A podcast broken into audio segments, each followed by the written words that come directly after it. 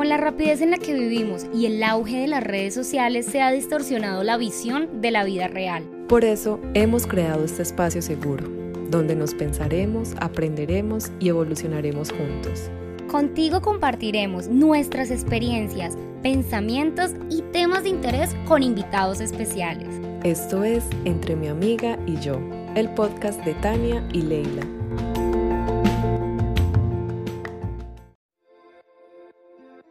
Con la rapidez en la que vivimos y el auge de las redes sociales se ha distorsionado la visión de la vida real. Por eso hemos creado este podcast, un espacio para el cambio, el caos, la contradicción, el estaré muy vieja, ¿qué dirán de mí? Amiga, ¿y qué hago?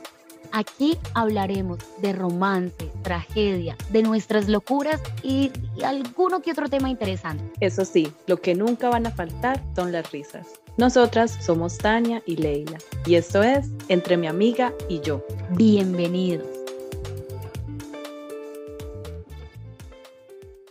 Hola a todos, bienvenidos un jueves más con Entre mi amiga y yo. Gracias por acompañarnos cada jueves en nuestra cita. Gracias por seguir con nosotros y seguir aprendiendo juntos. El día de hoy tenemos un tema súper interesante y Tania nos va a presentar nuestro invitado. Hola, hola, un saludo para todos. Nuestro invitado de hoy es Miguel Ángel Guapacha. Él es un artista y divulgador de ciencia y creó un canal que se llama Ponte los Lentes 369. Entonces, si tienen sus lentes por ahí, me hace el favor, se los ponen porque nos vamos de viaje. Este es un viaje. Yo no Improvisados. porque hoy vamos a hablar de cómo se creó este canal y también lo vamos a hablar un poco con, vamos a tocar temas como del enneagrama. Si no saben, esta herramienta es espectacular, entonces, bueno, aquí Miguel nos va a contar más o menos de qué se trata y cómo va todo esto. Hola, Miguel, bienvenido, ¿cómo estás? Bienvenido. Hola, Tania, ¿cómo estás? Muchas gracias por la invitación. Eh, sí, la verdad es que el enneagrama, aunque hoy en día se le conoce como una herramienta de autoconocimiento, la verdad es que tiene más de 2.000 años, se hace que existe. Eh, no, es un misterio porque la gente todavía no se ha descubierto quién lo inventó, cómo fue que surgió, y si en esa época, hace 2.000 años, qué conocimiento tenían las personas sobre la mente, cómo funciona la mente, porque da la casualidad que hoy en día es la herramienta, eh, es una herramienta de autoconocimiento que se está utilizando a nivel profesional en la psicología, muy, muy exacta, sin embargo, es como que después de dos mil años, ¿cómo se va a revivir esto? Y que sea tan exacto después de que hemos pasado por Freud, Jung y tantos psicólogos que han estado tratando como de entender la psicología de la mente y cuando de repente resulta que hace dos mil años ya habían personas que tenían... Sí. Un conocimiento muy amplio, ¿no? Y que de dónde sale esto.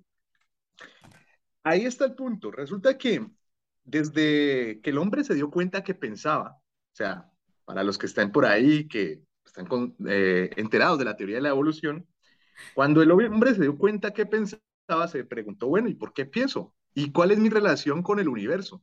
Entonces, ¿cuál es mi relación con todo lo demás? Es una pregunta que todavía deberíamos de hacernos nosotros mismos, porque es como que preguntarte cuál es tu relación con el universo es preguntarte de dónde vienen tus decisiones, por qué haces lo que haces, por qué crees lo que crees, por qué sufres, por qué disfrutas algo, ¿sí? Entonces, en este caso, dentro de la filosofía y la ciencia, lo que siempre se ha buscado es como una teoría que unifique todas las causas, todo lo causa y efecto, porque existe el sol, porque existe el cielo y porque existo yo. Entonces, dentro de esas teorías, eh, tú puedes decir, vale, el universo y todo lo demás, esa parte, ¿sí? Y yo soy como un Dios y todo lo que yo haga está por fuera del sistema, ¿vale? Todo lo que yo haga está por fuera del sistema. Nada es causa del universo. La otra versión es tú decir, no, no, no, yo estoy dentro del sistema universal, finalmente todos mis átomos se crearon desde el Big Bang, ¿sí? Entonces yo soy causa y efecto del universo y todas mis acciones, decisiones, también lo son, y con sus consecuencias. ¿Sí? Y la otra es decir, no somos nada para el universo, no le importamos, nada de lo que hagamos importa. Que esa es una, una clásica también de muchas personas decir, no somos nada para el universo sin darse cuenta que ningún planeta o galaxia lo es. Todo lo que existe puede desaparecer y a nadie le importa, porque el tema de importar viene de que a alguien tú le importes. De que haya un viene como de algo humano, ¿sí? Sí, exactamente. Lo de importarle a alguien o algo es, es entre nosotros. Ahora, esto de buscar una teoría que unificara toda eh, la existencia siempre fue un, un desafío. Entonces había un, había un filósofo, Baruch Spinoza, que él decía, momento, si todo es, eh, pertenece a la misma sustancia, yo no puedo decir que esto no debería existir, como es el caso de las emociones negativas, las que dicen emociones negativas, ¿sí? Entonces él dice, no, si todo es parte de la misma sustancia y todo es causa y efecto, nada existe por capricho, sino que las emociones como la ira, las pasiones, la, la ira, la envidia, también existen dentro del mismo sistema y no pueden ser un capricho de esta sustancia a la que él llamaba Dios. Para Spinoza, Dios es como el algoritmo que forma todo. Y las, y, las emociones eh, son algo que están dentro de la, del sistema. No podemos excluirlo. Entonces, más bien, él se propone a estudiar las emociones con el mismo rigor con que se estudia la matemática, la geometría y todo esto. ¿Vale? Por ahí la cosa se va poniendo muy interesante. Porque tú dices, ¿cómo voy a estudiar las emociones como si estudiara matemática, como si estudiara geometría? Y es algo bien interesante porque cada que uno dice, por ejemplo, cada que tú piensas en que la inteligencia artificial, hay un debate si la inteligencia artificial desarrollaría conciencia. No, es que la inteligencia artificial no puede desarrollar conciencia porque nosotros tenemos emociones. Pero resulta que si las emociones son algo que también se puede meter dentro de la parte matemática, computable, dentro de este sistema, entonces allá tú te empiezas a preguntar, bueno, un momento, volvemos al, volvamos al punto de, supongamos que esto es el universo, ¿listo? Y nosotros estamos acá adentro, ¿vale? Acá adentro. Entonces todo lo que nosotros hagamos se supone que hace parte del universo. Si nosotros hacemos una simulación, la simulación hace parte del universo. parte del universo. Mm. Exactamente. Por lo tanto, un mundo virtual y la inteligencia artificial también serían causa y efecto. Exactamente. Pero entonces, ¿qué tiene que ver esto con el enneagrama? Pues resulta que, eh, aunque hoy en día el enneagrama se utiliza más que todo en la psicología para entender cómo son los patrones neuróticos de las personas. ¿Qué, ¿Qué, dice uno con patrón neurótico? Esa tendencia a pensar en una cosa o de una forma una y otra vez. Digamos, la rumiación, una persona que... Sí. ¿Perdón? La rumiación. Exactamente. Una persona que todo el tiempo está dudando sobre sus decisiones y no actúa, se queda estancado, pues eso es un patrón neurótico. Una persona que se siente muy segura sobre las cosas siempre, pero nunca duda de nada, eso es un patrón neurótico. ¿Sí? Y una persona que tiende a creer en todo lo que le digan sin buscar evidencias de nada, eso es un patrón neurótico. Porque realmente dicen por ahí que la cantidad hace el veneno, ¿sí? Todo en exceso puede llegarte a, ser perjudicial. A ser perjudicial. Entonces, en este caso pasa lo mismo con los patrones neuróticos, las adicciones, ¿sí? Cuando tú tienes un exceso de, una, de un pensamiento o de un tipo de, de una forma de pensar todo el tiempo, ¿sí? Y el enneagrama estudia los primeros patrones, eh, los primeros patrones neuróticos, pero ¿cómo surgieron estos patrones? ¿Mm? ¿Cómo surgieron estos patrones? Volvemos al punto de que estamos buscando una, una teoría científica que vincule todas las fuerzas del universo en una sola y que yo pueda explicarte a ti la existencia del todo, de, de, la nada al todo, de una forma muy práctica. Pues ahí viene el enneagrama. ¿Cómo así? ¿Por qué? ¿Qué tiene que ver el enneagrama con la existencia, Dios? Vale. Explícame esto, por favor. Listo. Bueno, resulta que ¿alguna vez ustedes se han preguntado por qué razón las burbujas son esféricas? ¿O por qué razón las plantas son verdes? ¿O por qué razón las colmenas son hexagonales? Tengan en cuenta que estoy hablando de tres cosas muy diferentes. Las burbujas no están vivas, ¿cierto? Vale. Las plantas tendrán conciencia y las colmenas son el producto de la abeja, que es un ser vivo, pero que uno dice, ¿será que tiene conciencia? Entonces, cuando estamos hablando de el, origen y el desarrollo del universo y en qué momento una cosa deja de ser una cosa para convertirse en otra cosa, o sea, cuando la materia dejó de ser solo materia para convertirse en vida y cuando la vida dejó de ser vida solamente para convertirse en conciencia, uno dice, wow, ¿de qué forma todo esto está conectado? Pues resulta que la naturaleza tiende, bueno, ustedes han escuchado eso, eh, que ya se volvió un eslogan, ¿no? Un cliché de decir que todo es energía. Todo es energía. Todos somos energía. todos somos energía, todos estamos conectados. Ay, sí. Bueno, eso es un cliché porque no se entiende a, profundidad cómo funciona. Sí, todo es energía. Absolutamente todo es energía. Pero resulta que el universo trabaja en, en función de, la eficiencia energética. Las formas tienden a buscar la eficiencia energética. ¿Qué quiere decir la eficiencia energética? Abarcar más con menos. ¿Sí? Como la, ley del mínimo esfuerzo, o sea, lo que menos tenga que hacer para cumplir mi tarea. Exactamente. Entonces, la burbuja es esférica porque la esfera es la forma más eficiente para abarcar más espacio con un mínimo eh, material que tiene, ¿sí? Eh, la, colmena de las abejas es la, colmena, el hexágono, que sea hexagonal, es la forma más eficiente que tiene la abeja para construir una, estructura que se sostenga utilizando el mínimo esfuerzo. Te lo pongo de esta forma. Imagínate que si que cada que la, la, la abeja quiere construir una parte del panal, tendría que recorrer unos, unas 10 vueltas de 10 metros, ¿vale?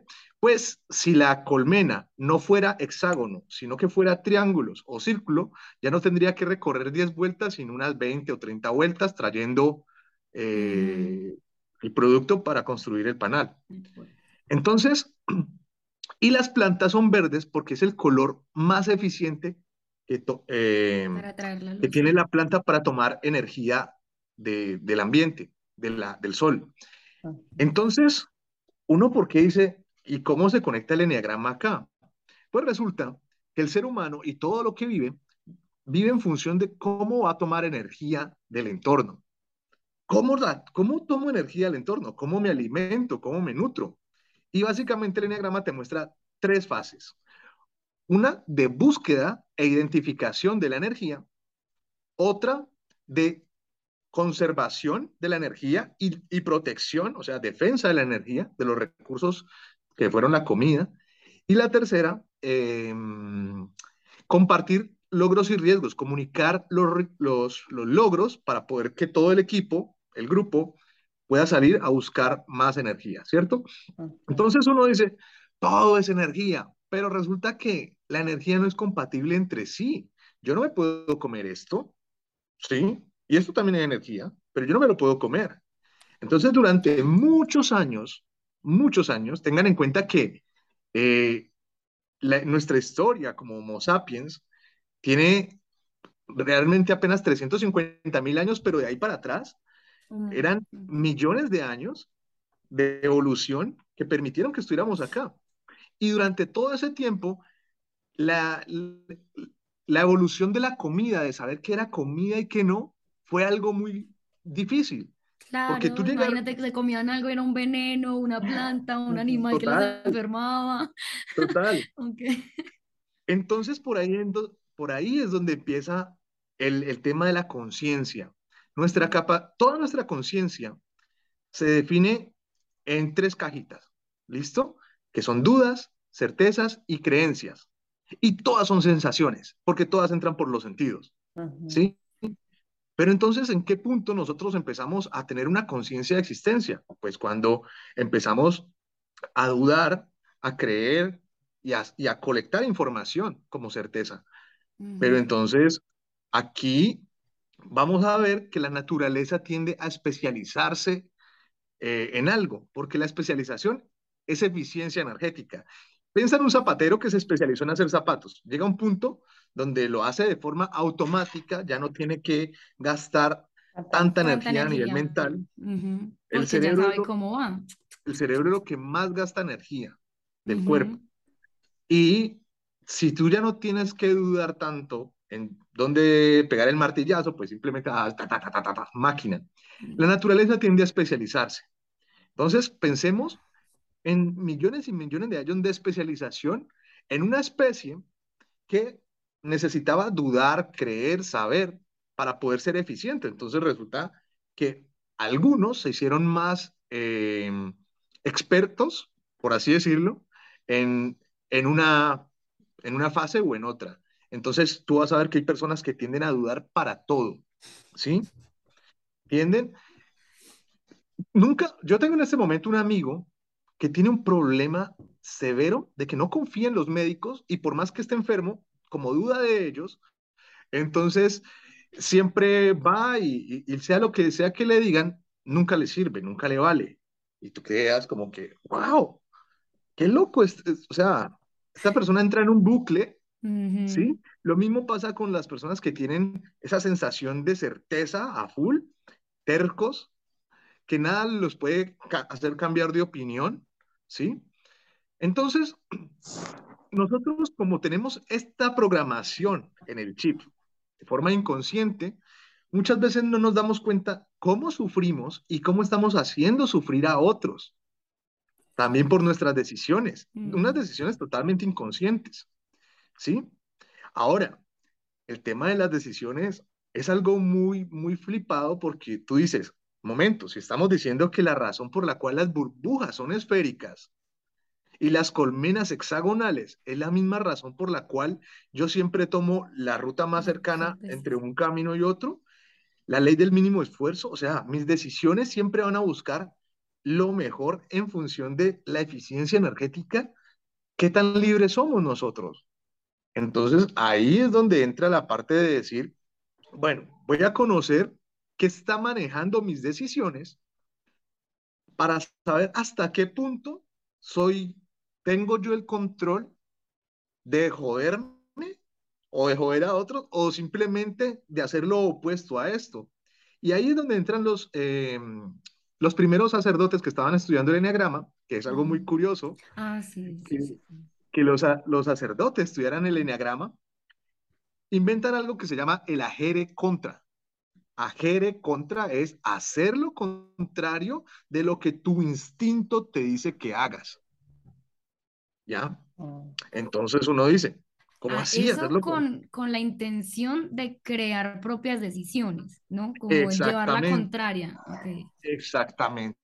Eh, estás tú contra el universo. Estás tú contra. ¿Tú, has escuchado el dicho que dicen, la pereza es la madre de todos los vicios? Vale, pues la pereza es el eneatipo 9, que está acá arriba. Y la pereza es eficiencia energética. No quiero hacer nada. No quiero implicarme. No quiero meterme en conflicto. Entonces, de, hecho, mucho de esta filosofía de autoayuda, del coach psicológico, es invita a no te metas en conflictos y todo eso, pero realmente lo que están es alimentando lo que la naturaleza mm. por sí sola está buscando. No haga, no hacer nada. ¿Sí? Pero no te das cuenta que entre la vida y la muerte, sin, para, para morirse, no necesitas hacer nada. La vida es hacer. si tú te quieres morir, no, no tienes que hacer nada. Quédate quietito, no, no comas, no hagas, te vas a morir. Pero la vida es movimiento. De hecho, la vida es lo que se diferencia. Sí, haga también se muere, Exactamente, exactamente. Pero, ¿hasta qué punto la vida es capaz de mantenerse a sí misma, de ser autosostenible? Entonces tú ves que todos los animales lograron una forma de integrarse con el entorno de forma que se, se mantienen en su ecosistema. Pero el ser humano, el ser humano, al tener esto que llamamos inteligencia, ha encontrado una vida mucho más práctica al confort, a la comodidad, la pereza. Volvemos a la pereza. Entonces, resulta que el confort, sin darnos cuenta, termina llevándonos a ese estado de extinción. O sea, volvemos al principio. Hubo un tiempo en que el paradigma de éxito era existir, simplemente. Tener algo que comer, asegurarte una cueva, tener tu familia y todo seguro. Hoy en día el paradigma de éxito no nos está llevando a la existencia, sino a la extinción, que es consumo a full, consumismo, ¿sí? Eh, destrucción de, de los recursos naturales. Entonces tú te quedas, ¿y de dónde vienen mis decisiones que me están llevando a consumir? Pues esa necesidad de confort, de, o inclusive de mostrar poder, fama. Esto es muy interesante porque la psicología... a la final, qué pena te interrumpo, a la final llegamos a lo mismo, al, a ese conformismo, a ese qué pereza, pero hacia hacia lo quiero conseguir, quiero tener, quiero como estar más cómodo cuando la comodidad también se puede conseguir. Por el otro lado de no llevarle la contraria al, al vamos a descansar, a hacer nada.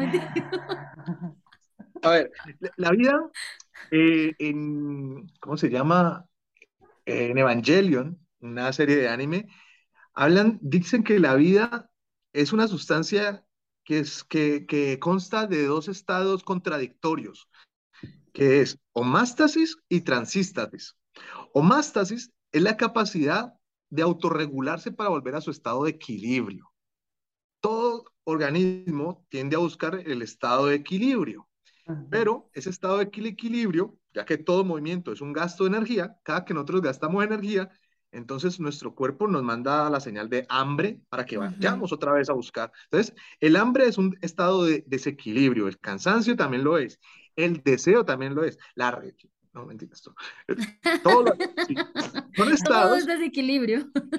son estados de desequilibrio que te marcan una necesidad, como que tienes que salir corriendo detrás de esto.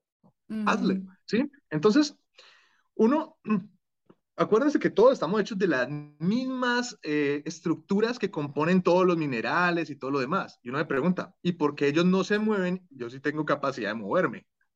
¿Sí? Vale. Entonces, ese estado de estar estático, de equilibrio, es el estado al que te, la naturaleza nos trata de llevar, pero, para el eh, pero a partir del movimiento. Entonces, para hacernos mover, nos, nos manda la señal de deseo y la señal de rechazo. Entonces tú dices, ¿por qué razón, aunque buscamos el confort, seguimos consumiendo cosas? porque es que el deseo no desaparece de la nada, es algo biológico.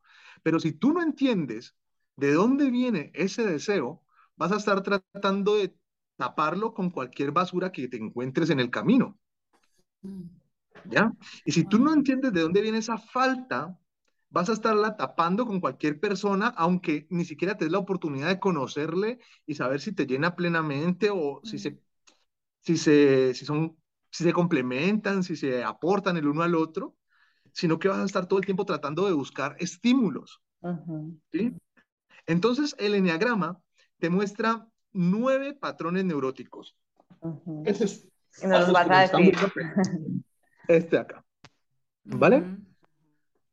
Listo. Entonces, el triángulo que yo les había mostrado al principio nos va a mostrar la duda, la creencia y la certeza. ¿Sí? Básicamente, ese triángulo forma una triada, donde cada uno está acompañado de otros dos. Ustedes ven que la certeza va a estar acompañada de dos, la duda va a estar acompañada de dos puntitas y la creencia dos. Esas dos puntitas son los estados a los que uno tendría que acceder para poder, o sea, para poder salir de ese bucle. Si tú tienes el, la tendencia a dudar todo el tiempo, pues para poder salir de ese bucle, tienes que, vuelvo a mostrar, supongamos que tú estás acá en la duda, ¿sí? Y para poder salir de ese bucle, entonces va a tener que experimentar, explorar y clasificar tus logros. En este caso, em, hay que, cada uno de estos va a representar un patrón neurótico. Entonces, aquí eh, tenemos la pereza, aquí tenemos eh, el miedo, que es la duda, y aquí tenemos la creencia, que es el engaño. ¿Ya? Pero entonces... ¿Y por qué la creencia está con engaño? El engaño porque la creencia es falta de evidencia.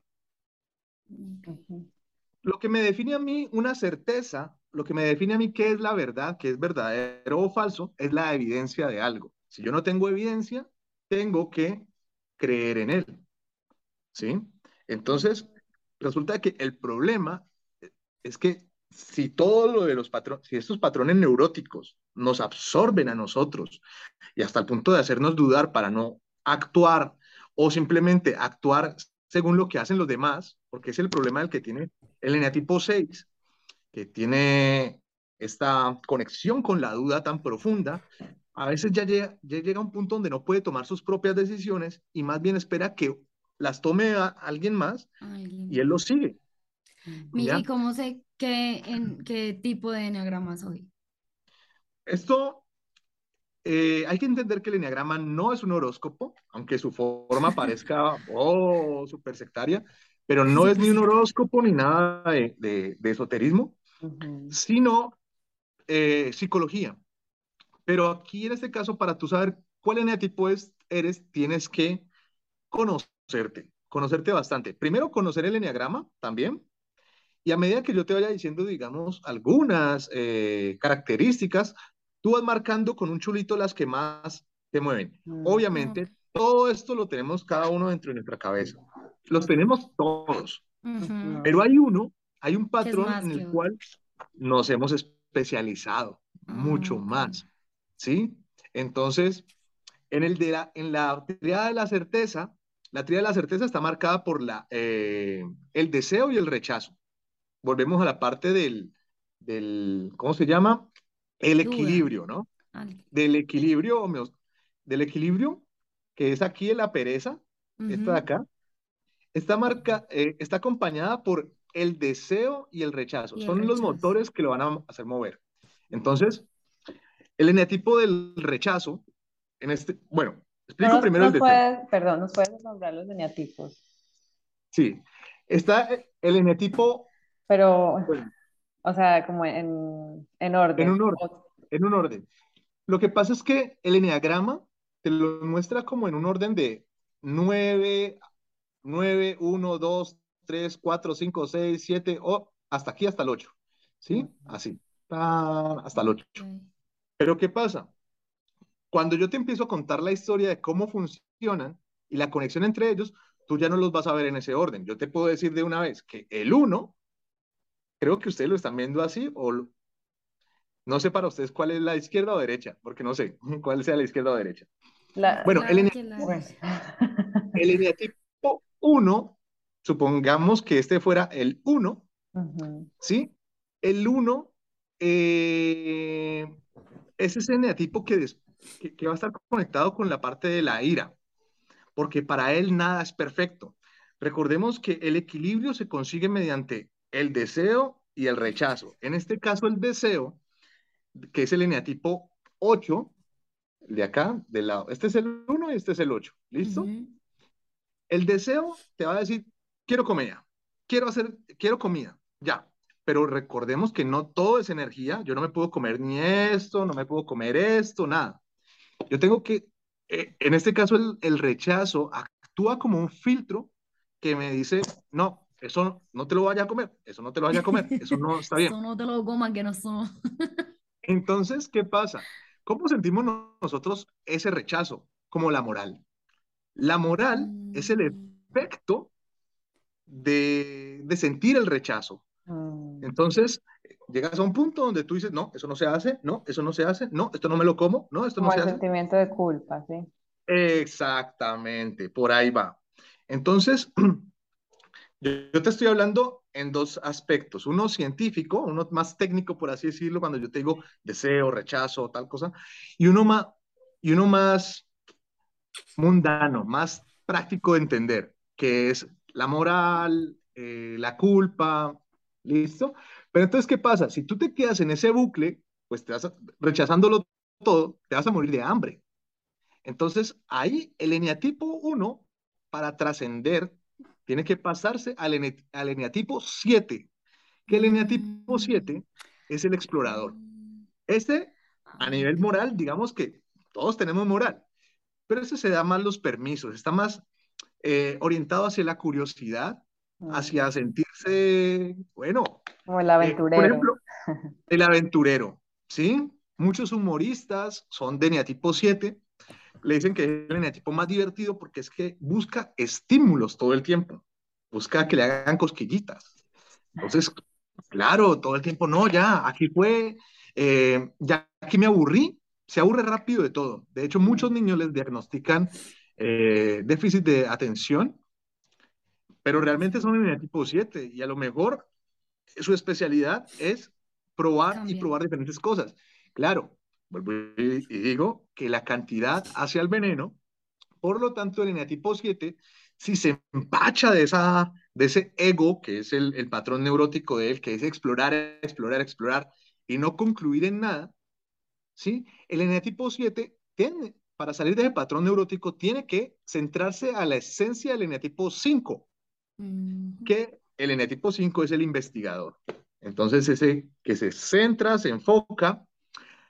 Aquí hago paréntesis para contarles. un equilibrio de ambos, ¿no? Exactamente. Hago paréntesis para decir que el eneagrama se viene utilizando en el cine hace ah. ya varias décadas. Hay muchas películas Basadas, eh, los personajes. Jim Carrey es eneatipo 7. Entonces, para darles como una estructura de quién sería eneatipo 7, si son seguidores de Marvel, Tony Stark. Tony Stark, él tiene una molestia interna con el padre, ¿sí? ¿Y cómo hace él para, para no ir a esa, para no conectar con esa molestia interna? Pues se escapa a partir del placer. Entonces es un chico de adicciones, es un chico de salir de juerga todo el tiempo. Eh, y bueno, todo lo que le permita no conectar, simplemente escapar de su problema interno. ¿Ya? Entonces, ¿qué hace Tony Stark para centrarse, para enfocarse? Después de estar tan disperso en tantas cosas, se vuelve a la parte de la ciencia y se convierte en un científico, ingeniero, haciendo armaduras. En, en Marvel, el eneatipo 5 lo pueden ver de pronto en Bruce Banner. Bruce Banner, Hulk. Mm, Entonces, Bruce Banner es súper introvertido, investigador, no hace contacto con muchas personas. E, es el eneatipo que le llaman, a ver, si al eneatipo 1 le, le llamamos la ira, porque es esa parte de el rechazo con todo, el eneatipo 8 era el deseo, la lujuria. El eneatipo 7 en este caso, eh, que es la necesidad de buscar y buscar y buscar y buscar más experiencias, es la gula. Cuando hablamos de la gula, no es la gula en cuestión de comida, sino de estímulos, ¿sí? Y en este caso, el eneatipo 5 es el que le llama la avaricia, porque es colectar y colectar información, ¿ya? Colectar y colectar información y es es muy dado a no compartir tanto con las personas en términos emocionales, no mostrar muchos afectos, eh, está muy conectado a la parte también del miedo, entonces tiene un dilema con su, con su inseguridad de, no, no, no, o sea, yo para qué cuento todo esto, o a veces puede ser lo contrario, también puede decir, finalmente me van a valorar es solamente por la información que yo pueda aportarle al mundo. Entonces, es como el intelectualillo, pero el eneatipo 5, cuando se empacha de toda esa, de ese ego que lo hace retraerse de la sociedad, por ejemplo, un Elon Musk, por así decirlo, mm, ah. te desconectas de la sociedad, no sabes lo que está generando, o sea, el efecto de tus decisiones y tú estás tan metido allá en lo tuyo, ¿sí? Entonces, hago el ejemplo de Elon Musk porque de pronto ustedes están al tanto de la esclavitud en África por el coltán y, y, todo esto que implica el desarrollo tecnológico. Vale, pues el eneatipo 5 se, se desconecta tanto de la sociedad que deja de importarle como tal. Y llega un punto donde te quedas ahí empachado en tu burbuja. Para el eneatipo 5 poder centrarse, tiene que centrarse a la esencia del eneatipo 8, que el eneatipo 5 era prepararse siempre para el futuro, vive todo el tiempo estudiando, leyendo, estudiando, leyendo, leyendo, pero no actúa. Está colectando información, pero no actúa. Entonces, el eneatipo 8, volvemos a la triada de la certeza, a la triada de la acción, y ustedes ven que Bruce Banner se transforma en un Hulk. Okay. Hulk es la esencia del eneatipo 8, pura. Porque el eneatipo 8, volvemos al punto de que no tiene dudas, ¿sí? No tiene dudas, es certeza full, certeza sobre lo que quiere, deseo. Y, y, y Hulk, entonces todo el tiempo es yo deseo esto, yo deseo esto, y ¡ah! se enoja porque no lo tiene, y ¡ah! hace un desmadre si no lo tiene. Entonces, en nuestra sociedad tenemos muchos Hulks. Por ejemplo, Pablo Escobar era un Hulk. Era un Hulk. ¿Sí?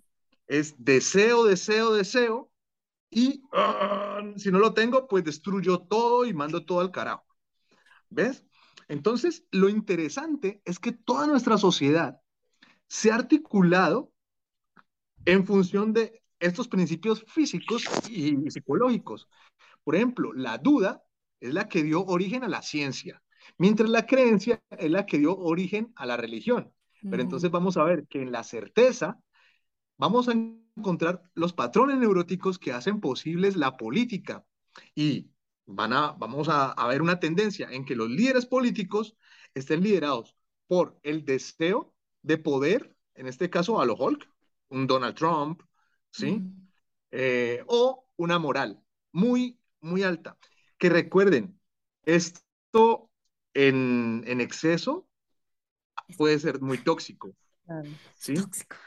Porque una moral en exceso también es muy tóxica. Grandes crímenes, atrocidades se hicieron en, la historia de la iglesia por la moral, porque si las cosas no están como tú crees que deberían ser, entonces es como un, justificante para, para, hacer daño. Para hacer la daño. quema de brujas y todo que se salía de la moral de lo religioso, de todo Exactamente. Entonces yo te estoy mostrando dos lados, pero es eh, que en sus patrones neuróticos pueden llegar a ser muy peligrosos. Todos los genotipos, en su, buen, en su buena medida, tienen cualidades excelentes, ¿sí? que es la esencia, lo que le llamamos esencia.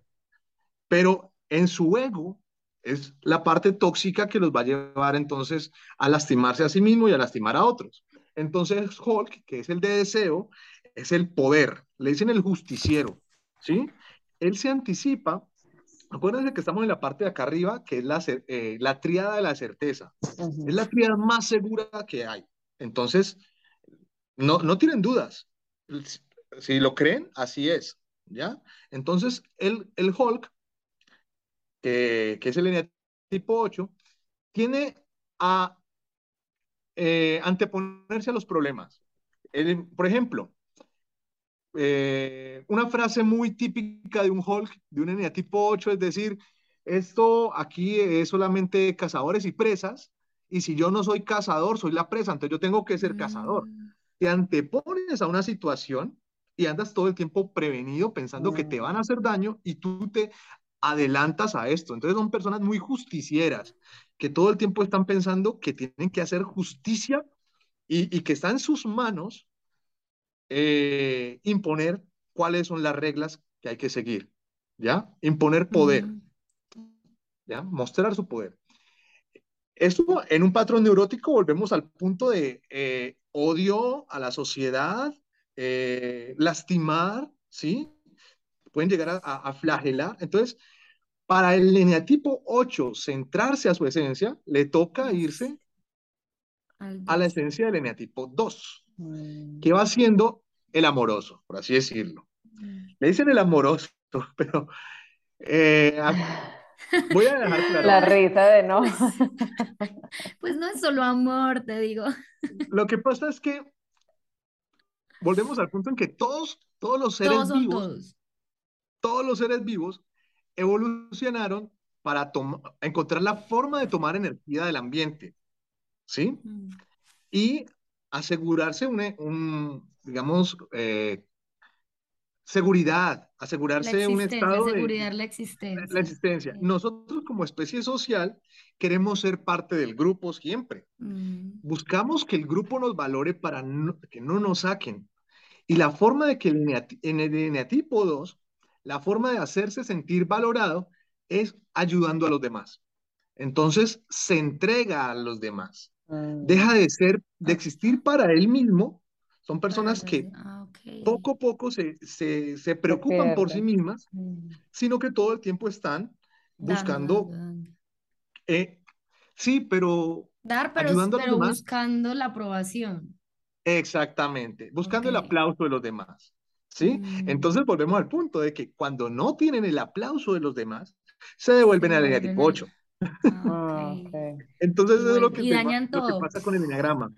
Como todo está conectado, ah. tú vas a ver hacia dónde te devuelves inconscientemente y hacia dónde deberías de, de centrarte de forma consciente, ese esfuerzo, el ajere contra que les había dicho. Entonces el eneatipo... Perdón, te interrumpo.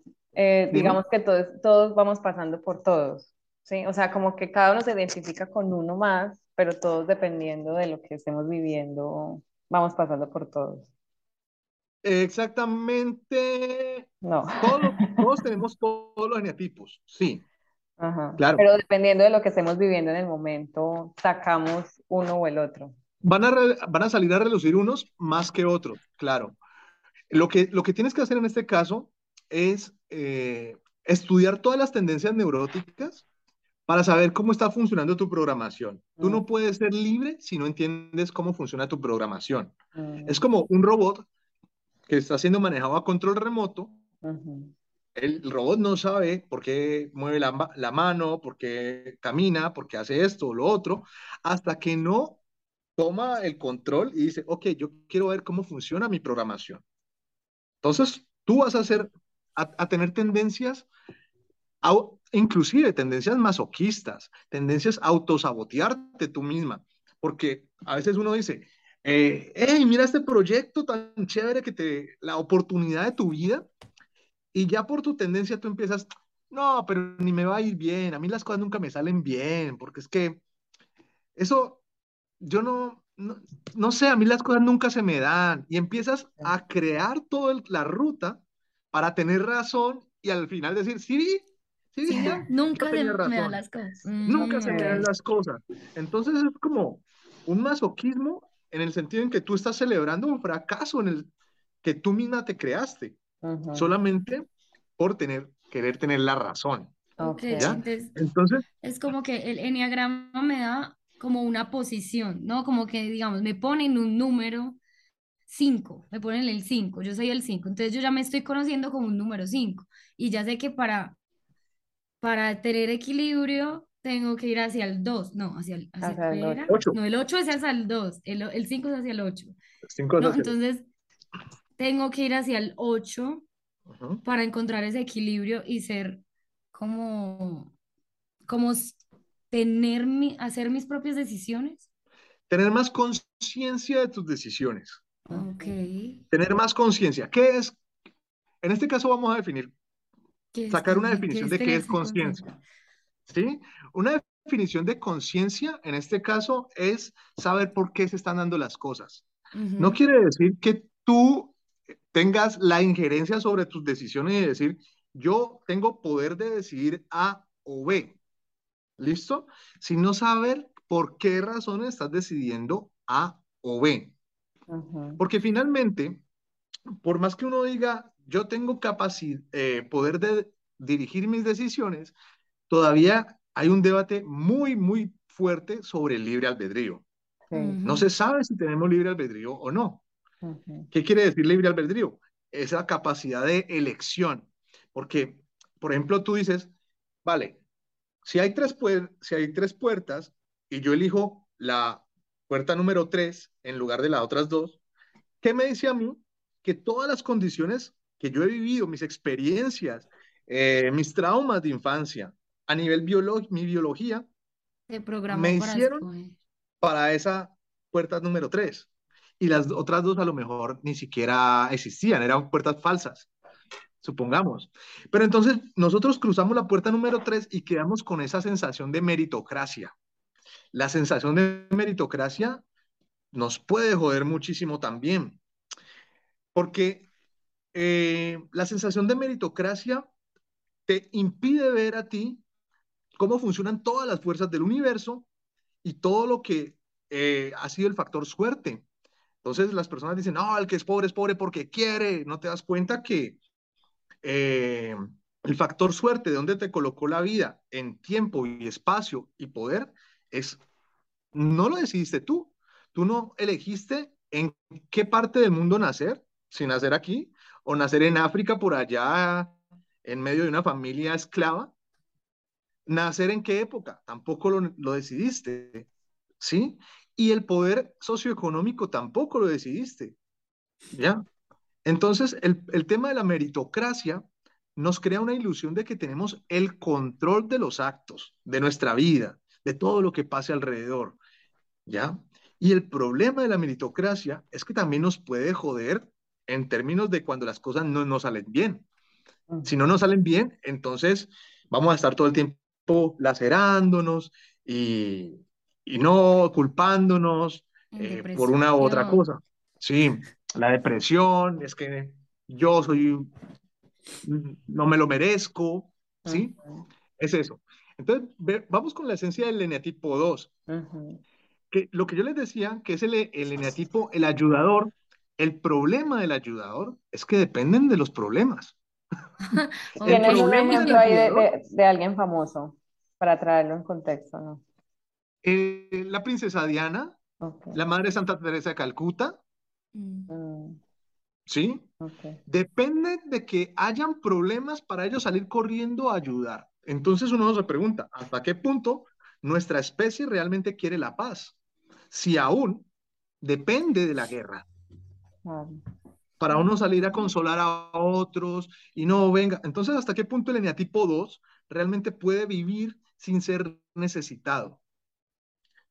Tienen, necesitan sentirse necesitados. Necesitados, sí. ¿Sí? Entonces, eso es a, un punto muy borde, o sea, lo, lo pueden llevar a, a, a, la locura, a la depresión, cuando ya alguien le dice, no, mira, ya resolví mi problema. Y él, ajá, ¿y, y no tienes algo más que pueda hacer por ti?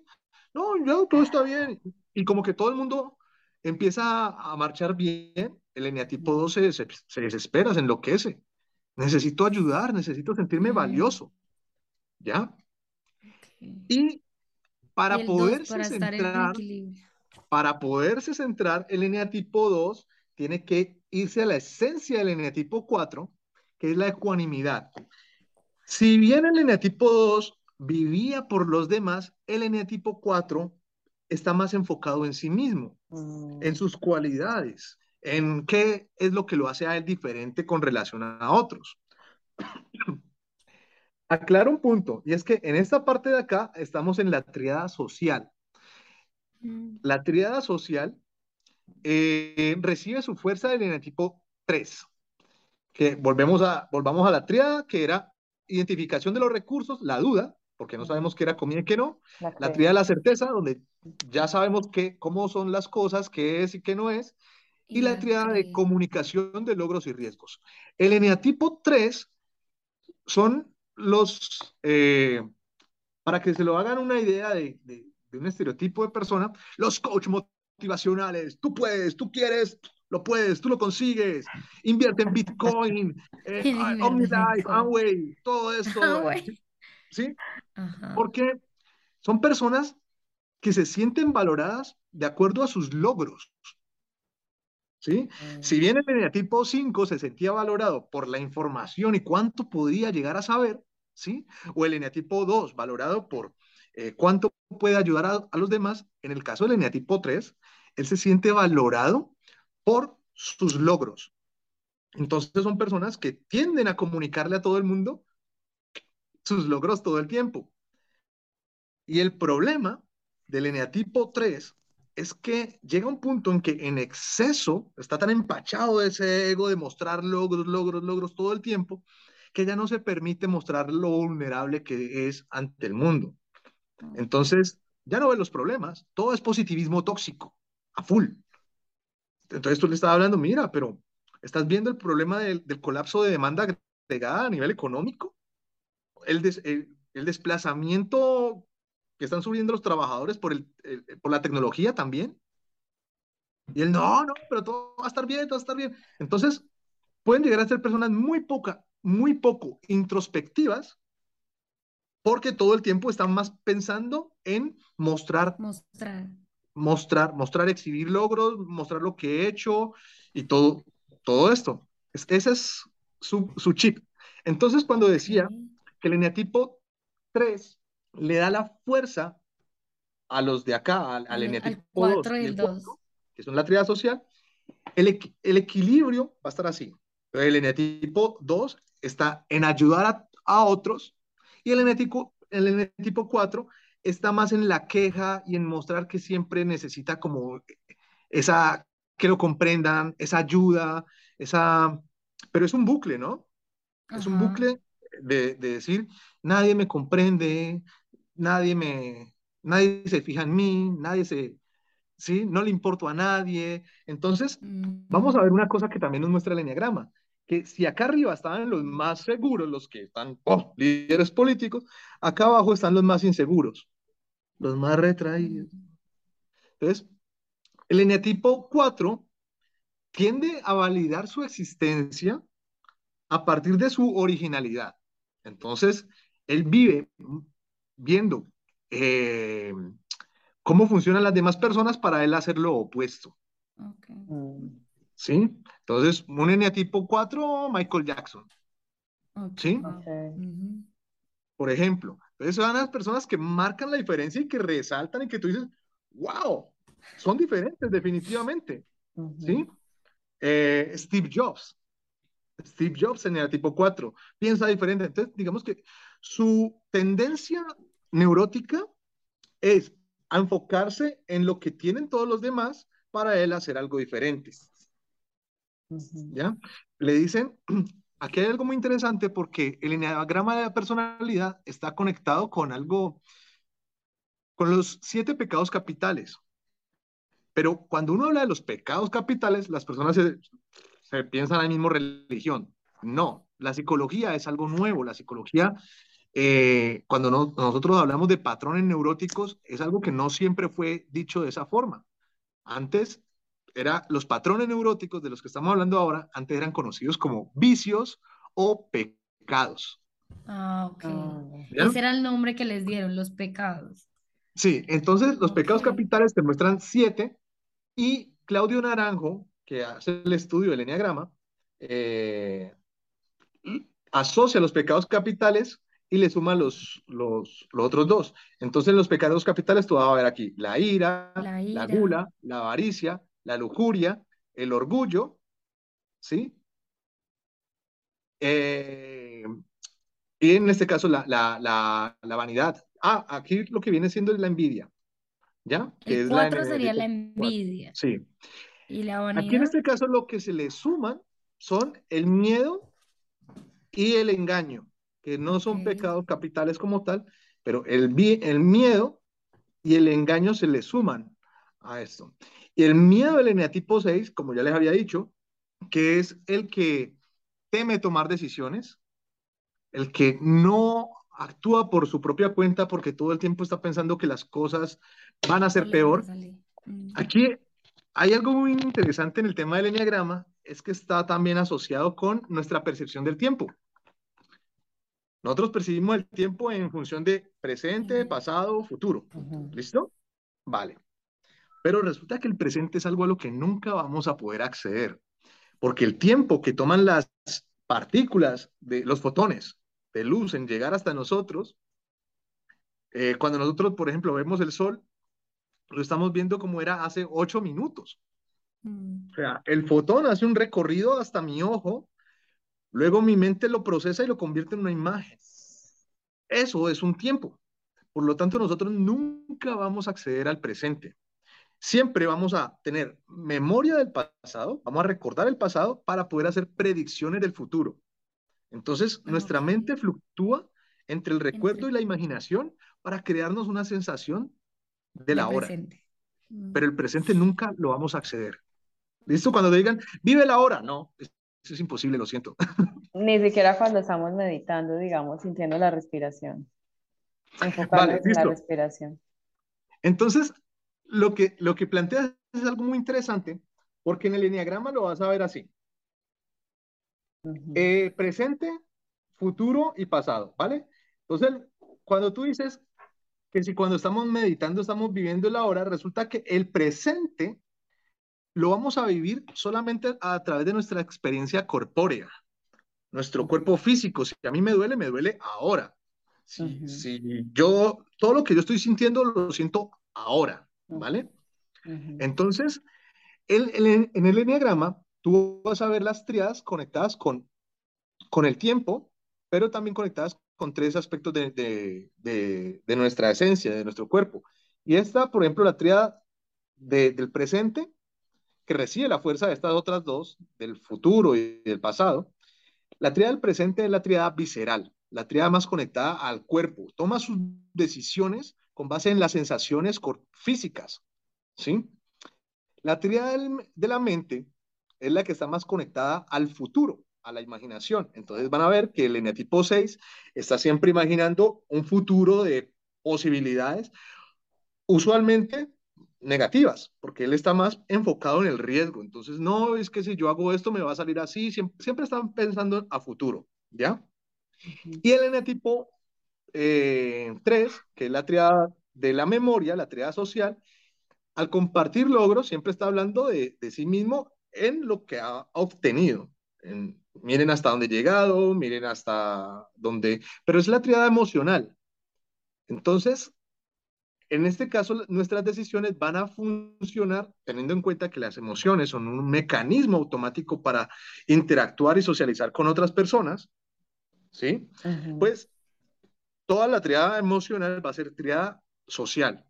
Entonces, es, es algo muy, muy interesante uno poder decir, miércoles, tenemos una programación tal cual como si fuéramos máquinas no somos libres y no podemos entender cómo funciona esto. Pero bueno, entonces, pero ese, el enneagrama supuestamente nos da como ese entender, ¿no? Pero igual, o ya no entendí, o no estoy entendiendo. o sea, porque es una herramienta que nos ayuda a entender eso, eso que somos y encontrar un, como un equilibrio entre ese número que, qué soy ese número que debería, o sea, no debería, pues porque al final no hay que ser un, un solo número en sí, sino como entrar en un equilibrio de esos dos números. Ya, en este caso, eh, volvemos al punto de qué es la conciencia.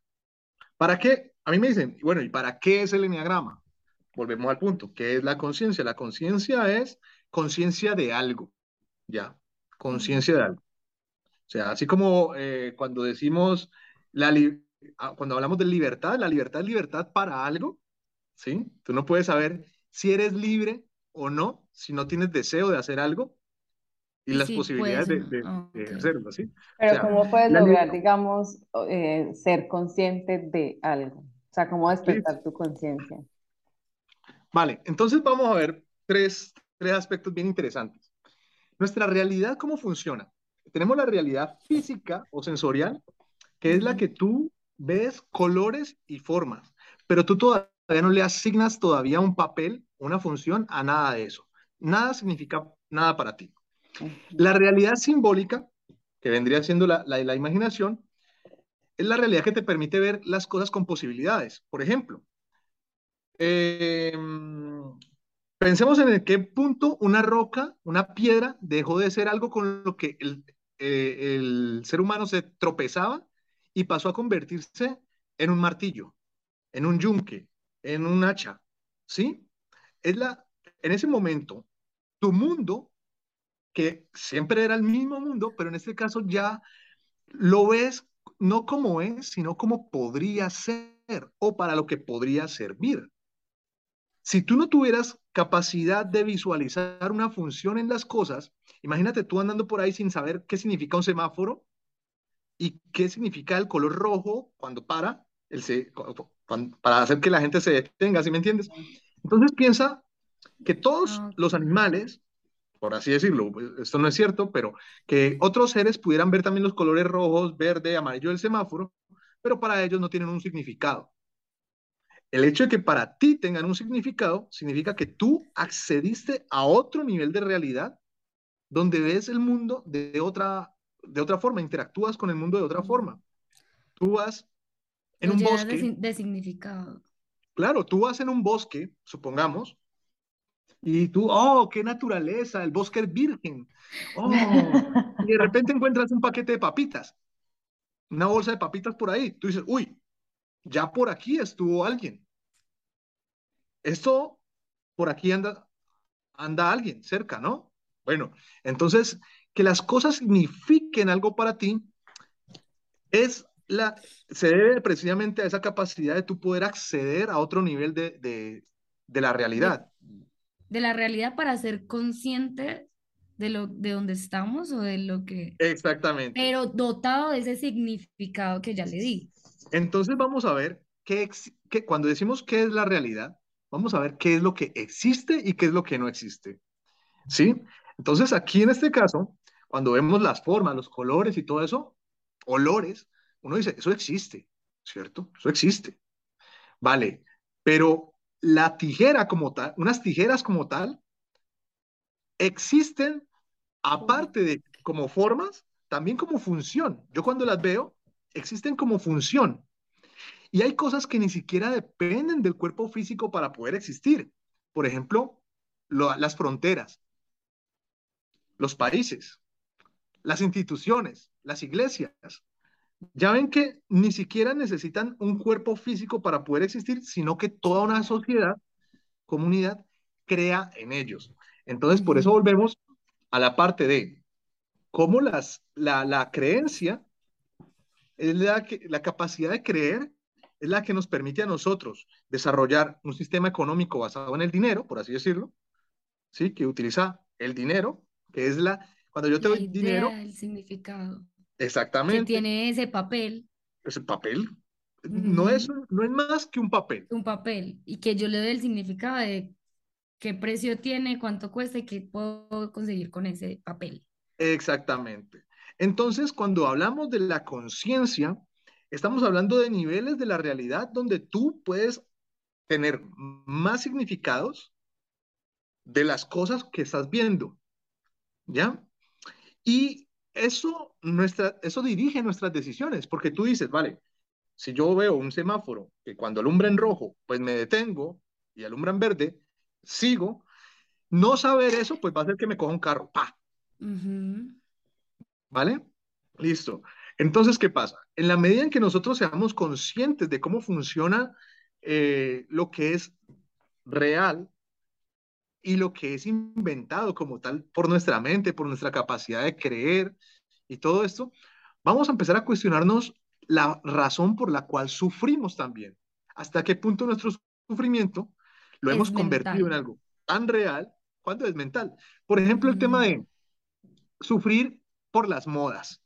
Ah, es que no puedo estar a la moda, es que no, no puedo tener esto.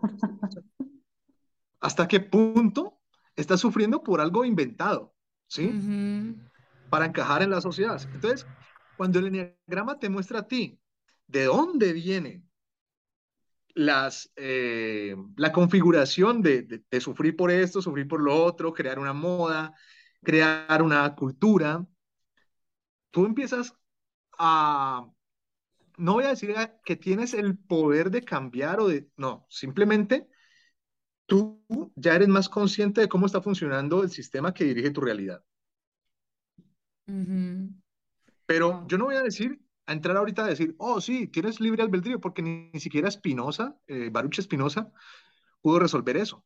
Baruch Spinoza trataba de, de, de, explicar que todo pertenecía a una causa, causa y efecto, y al mismo tiempo decía que eh, entender de todo esto era lo que te permitía luchar para poder llegar a ser feliz. ¿Sí? No. O sea, Otra vez, entender, todo lo que, entender todo, e- todo esto, cómo funciona todo, con las permitía, creencias y el significado que le damos, nos permitía luchar para ser felices. sí, o sea, hacer un trabajo de introspección para poder llegar, alcanzar a la felicidad. Es decir, Ah, ¿para ok. qué yo sé todo esto? A mí me Mm, dicen, ¿para qué quieres saber lo del enneagrama? Entonces, por ejemplo, René Descartes, él quería entender el, el funcionamiento del universo para acercarse a la forma de pensar de Dios. Él decía, yo quiero entender el pensamiento divino, ¿sí? Entonces, es el uso que tú le das a la información que tú tienes, ¿ya? Mientras que Spinoza decía, no, no, a mí lo que yo quiero es lograr entender, o mejor dicho, lo que yo quiero lograr con lo que sé, no es tanto entender el pensamiento divino, sino poder acercarme a una vida plena, a ser feliz y todo esto. Pero esto tiene una contradicción con el tema del libre albedrío, porque el libre albedrío básicamente te dice, tú no tienes capacidad de elegir o tienes capacidad de elegir. Porque si no tienes capacidad de elegir, si no tienes libre albedrío, significa que vas a ser feliz, búsquelo o no lo busque. Ok, Mm, Entonces no tendrías que estarte esforzando para ser feliz. solo fluir. Exactamente. Entonces, Uy, mi cabeza quedó, ¿qué? Momento. sí, el libre albedrío, básicamente uno dice, em, las cosas que existen están determinadas a existir, todo lo que ha pasado estaba determinado a ser, o hay una libertad, o, o pudo haber pasado de una u otra forma. Pensemos, por ejemplo, en el dinero. Podríamos haber llegado a tener un sistema para hacer tratos, eh, trueques, más eficiente que el dinero, por así decirlo, por poner un ejemplo. Entonces, con todo lo demás, hay algo muy, muy, muy, muy loco, y es que ustedes han visto las pirámides de Egipto, mayas y, y otras civilizaciones que hicieron pirámides, ¿no? Nunca tuvieron contacto entre sí, nunca charlaron entre sí, nunca se conocieron, ni mm, siquiera los egipcios llegaron a ver las pirámides mayas y viceversa. ¿Y cómo es que llegaron a las mismas conclusiones? Entonces, para muchos es más fácil pensar que existen los aliens y todo esto. No estoy negando la existencia de aliens, pero estoy diciendo que muchas personas asumen que esto fue producto de aliens y no se les ocurre que la información y las ideas que nosotros tenemos, nuestras decisiones, obedecen a causa y efecto de forma determinista. Tú descubres algo, haces un descubrimiento en la naturaleza y si eso te sirve para algo, terminas desarrollando toda una, eh, ¿cómo se dice? Una línea de productos en relación con eso. Por ejemplo, ver una roca rodar. Eso eventualmente tuvo que inspirar la creación de Ah, la ve, rueda. de ahí viene la rueda. Ajá, ¿ves? Entonces eso sería, de mirar esa piedra como rodó, hagámosla así y la ponemos y tin. Y otra persona por allá en México vio lo mismo y los egipcios también y dijeron, ve, hagámoslo y casualmente hicieron lo mismo. Claro, entonces resulta que hay algo que se llama sabiduría perenne o filosofía perenne, Mm, que es un, un tipo de conocimiento que curiosamente lo han tenido todas las civilizaciones sin conocerse, como si la información simplemente ¡pum! te llegara. Entonces, todos, todas las civilizaciones llegaron a un punto de preguntarse por eh, su origen, el origen del todo, la muerte, que hay más allá de la muerte, todo. Pero eso también sería una teoría de lo que todos estamos conectados y que si cambia una persona, cambiamos todos. Si alguien, me si a alguien le llega una idea, pues el otro también así esté a millones de kilómetros de distancia. Sí, sí, sí. Ahora, el tema es que uno dice, eh, pero ¿cómo estamos conectados? ¿Hay algún tipo de red Wi-Fi que me conecte a mí como conciencia? Porque siempre se habla de conciencia colectiva, pero no, no funciona así. Funciona por medio de eh, el mundo físico y hasta qué punto los descubrimientos que tú haces del mundo físico te permiten llegar a las mismas conclusiones que otro, que otra persona, pues total, todos estamos compartiendo la misma, el mismo sol, la misma luna, eh, el mismo aire, entonces El mismo aire. uno puede llegar a ver cosas, lo que yo les decía a ustedes, que las burbujas son esféricas, aquí y en cualquier galaxia. ¿Listo? Eso es para pensárselo, porque uno dice, nosotros siempre pensamos, ¿cómo deberían ser los aliens? A mí siempre me han llamado la atención estas tres cosas, ¿no? Inteligencia artificial, Artificial. aliens y la evolución del ser humano. Eh, que esto es un mutante para los que no saben, es de X-Men, es Ah. Logan. Sí. Sí, sí. Bueno. Pero entonces, el tema es que nosotros siempre imaginamos a los aliens y pensamos, ¿cómo serían las matemáticas de ellos, güey? Si uno más uno es igual a dos, aquí en cualquier universo, ¿cómo serían las matemáticas de los aliens, güey? O sea, y las estructuras que ellos con- construyen. También tendrían música. La música es matemática. Y nuestra, volvemos al punto de que toda nuestra percepción de la realidad funciona por eh, tiempo y espacio. ¿Listo? Y ¿cómo lo percibimos nosotros? Pues la música es tiempo, la pintura es espacio, la escultura es espacio. ¿Ya? Entonces, si tú no tuvieras percepción de tiempo, capacidad de percibir el tiempo, que es curioso que aún no sabemos qué es el tiempo, pero todos lo, todos lo podemos percibir Ajá.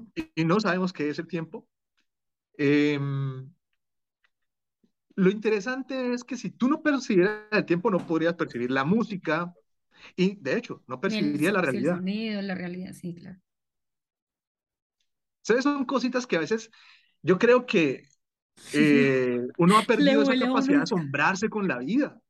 Mm. Está- estamos tan eh, Tan en enfocados clava- picando piedra, ¿sí? En automático, picando piedra, y dejamos de hacernos las preguntas que nos hacíamos de niños, y simplemente empezamos a creer en todo lo que nos decían los adultos sin darnos cuenta que nadie sabe nada.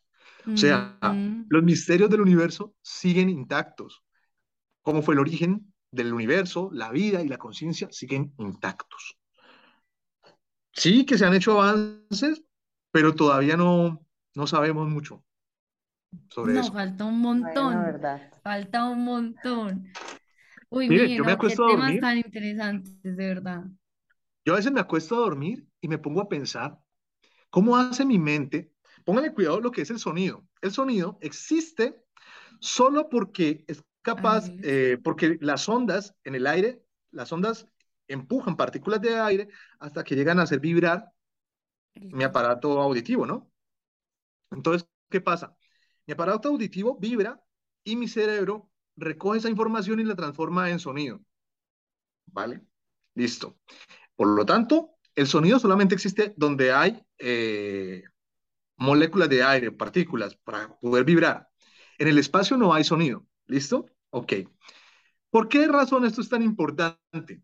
Porque si el sonido depende de algo físico, ¿cómo es posible que yo, aún dormido, pueda recordar la voz de alguien? ¿Dónde está sonando la voz de alguien? ¿Dónde está sonando una canción? Se supone que depende de algo físico, pero aún así yo puedo recordar que me están hablando. Entonces, el gran monstruo de la, de la psicología y de la neurociencia que todavía no saben es cómo es posible que un pedazo de carne, materia, tal cual como lo que existe por aquí alrededor, pueda llegar a almacenar información de esa forma, a tener conciencia de existencia. Entonces yo me, a veces me acuesto a dormir y yo digo, hombre, yo sé cómo, cómo esto está impreso y yo sé cómo esto existe aquí. Esto está impreso y los colores existen aquí. Pero no sé cómo mi mente tiene capacidad de guardar toda una película y darle forma tan, tan clara a la imagen que yo tengo de alguien. ¿Yo tengo acaso una, una, una fotografía tuya guardada acá? No. Entonces, te vas dando cuenta que tú cuando empiezas a estudiar todo esto, por eso el canal se llama Ponte los lentes, es otro estudio alternativo a la realidad, es como volverte a conectar con esa magia de, de, de existir. Miren, para haber nacido, para haber nacido, es, eh, eh, el haber nacido es como haberte ganado un baloto jugándolo con los 8, mil millones de personas que existen en este mundo, sumado a 15 mundos más. O sea, para que se conocieran tus papás, tus abuelos y todo lo que, todo lo que tuvo que pasar para que tú llegaras a este mundo, es una oportunidad tan, tan rara, tan particular. Y nosotros llegamos y andamos en automático picando piedra y dejamos de conectarnos con estas preguntas. Total, total, como nos hemos perdido y como, ajá, se nos pasa con toda y, y dejamos de sorprendernos con eso, o sea, todas las posibilidades, todo lo que tuvo que haber pasado para estar aquí y no, no, qué pena, estoy trabajando de tal hora a tal hora, voy y me gasto mi plata en no sé dónde y después, chao, apago el televisor, apago todo, me duermo y vuelvo y repito, repito, repito y se nos olvidó cuestionarnos. Wow. No, yo te digo que cuando una cosa yo decirte a ti, mira, la razón por la cual las, burbujas son esféricas y las colmenas hexagonales y las plantas son verdes es la misma razón por la cual existe el capitalismo. Y tú, ah, ok. Una cosa es saberlo y otra cosa es interiorizarlo. Al punto que tú digas, mierda, mis decisiones, ¿a qué vienen? ¿Qué soy yo realmente? ¿Qué soy? Además, porque en este tema de la identidad, no sé si han escuchado la parte de la, una, una paradoja, la paradoja de la identidad, que es la del barco de Teseo, que dice que un barco, eh, al que le fueron reemplazando sus partes viejas por nuevas, hasta el punto en que renovaron completamente el barco y la pregunta es si seguiría siendo el mismo barco. El mismo barco. Entonces, esta paradoja del barco de Teseo aplica para nosotros, porque a medida de que nosotros vamos creciendo, desde, desde que nacemos hasta que vamos creciendo, nuestro cuerpo va, va cambiando su, su, sus células, sus partículas, todo, hasta el punto en que ya no somos el mismo cuerpo. Es decir, nosotros podemos decir, yo estuve allá cuando tenía 10 años, pero no hay un solo átomo en tu cuerpo que haya estado que allí. sea el mismo en 10 años, que Sí. fue el mismo de 10 años. Wow. Entonces, aún así, nosotros tenemos conciencia de existencia. ¿Y por qué? ¿De dónde viene eso? ¿De dónde viene esa conciencia de existencia? Es, es bastante interesante todo esto, de verdad. Uf, no no, voy a se le poder explota a uno la dormir. cabeza. Sí, sí, queda uno momento. Y yo creo que por eso hemos evitado hacernos preguntas, porque que uno queda con esa sensación de, entonces, ¿quién No, y, y soy? es ¿Qué que creo? creo ¿Dónde estuve? desde pequeñitos también nos cortan ese, ese cuestionamiento, porque llega la edad, no sé, tres, cuatro años que empiezan a preguntar todo y uno es como, no, no, no, no pregunten no, y nos cortan todo. Y seguramente también es porque los papás les No cortaron, saben sí. tampoco. Sí, miren, nosotros vivimos en una hipocresía, co- en una hipocresía colectiva. El sistema se blindó a sí mismo para no permitir que lo refuten, ¿sí? Entonces, a ti te dicen, no, es que tiene que respetar a los adultos. Solamente por ser adultos, no importa que sean bien pendejos o bien abusadores. Bien pinches pendejos estos Ah, adultos. no, se me salen diferentes idiomas. Pero bueno, es que diferentes idiomas, no, diferentes acentos, perdón. Eh, pero entonces el tema es que el sistema se blindó a sí mismo para impedir el progreso, eh, el progreso intelectual. Porque, claro, se dice que los papás tienen la responsabilidad de enseñarle a los hijos y responder ante todas las necesidades de los, de los hijos. Eso ejerce una presión al padre o a la madre de dar respuestas cuando no las tiene. Y lo primero que deberíamos de aprender es el no sé. Investigar juntos. Y investiguemos juntos. Y Bueno, yo no sé, no pero sé. vamos juntos a, a Exactamente. investigar porque Sí, no, no sé, pero vamos juntos a investigar. Entonces tú naces y te dicen cómo, cómo está funcionando todo el mundo, pero no saben ni por qué funciona así. Y te Mm. adaptas a un sistema y Es que marchas es y muy te ponen a picar piedra y no te preguntas. Es muy curioso lo que decíamos ahorita, lo que vos decías del tiempo, que no existe, que no sabemos bien el funcionamiento, pero todos, todos tenemos la creencia y la certeza de que existe. Y es tanta la creencia que hasta envejecemos. O sea, envece- envejecemos. Y, y puede que ni siquiera tengamos que envejecer, pero el simple hecho de que todos creamos que vamos hacia un lugar y envejecemos y la piel cambia y todo, pues por esa razón puede estar pasando. No sé, aquí como que ya me volé mucho. Ya se me No, muchas cosas que- a la mente. No, te digo que cuando yo empecé a estudiar la parte del enneagrama, eh, y a hacerme estas preguntas. A ver, yo estoy estudiando el, la ciencia de la percepción. ¿Por qué percibimos el mundo como, como lo percibimos? Y claro, desde que trabajaba en el zoológico estaba como muy conectado a la parte de la biología y la física y todo esto haciéndome preguntas de por qué creemos en lo que creemos. Además, yo crecí en una familia religiosa y veía todos los paradigmas de sacrificio, que fue algo que me, me flipaba yo. ¿Y por qué hacemos esto? El paradigma de sacrificio es algo brutal, que cuando tú estás, eh, volvemos al punto de qué es la conciencia. Para nuestra amiga que me había preguntado que para qué servía esto, yo le estaba poniendo el tema de cómo uno percibe la realidad. Entonces, ¿cómo interactúas tú con la realidad? Eh, es algo que todo puede estar pasando acá y tú simplemente no entiendes eh, cómo te controla esto. Cuando uno está dentro de una religión, tu realidad es otra totalmente diferente. Las cosas tienen otro significado. Tú ves las cosas y, te van a mover una moral, una acción. ¿Sí me entiendes? Si tú dices, ¿por qué razón me estoy moviendo de esta forma?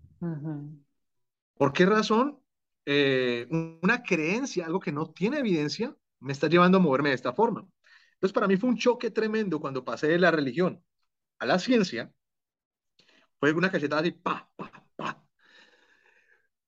Y el, tema de, decir, wow, mi capacidad de asombro, como otra vez sentirme como un niño y decir, wow, es que es como si hubiera vuelto a nacer no lo sabemos todo mm. y para mí, ahora yo estoy a punto de ser papá.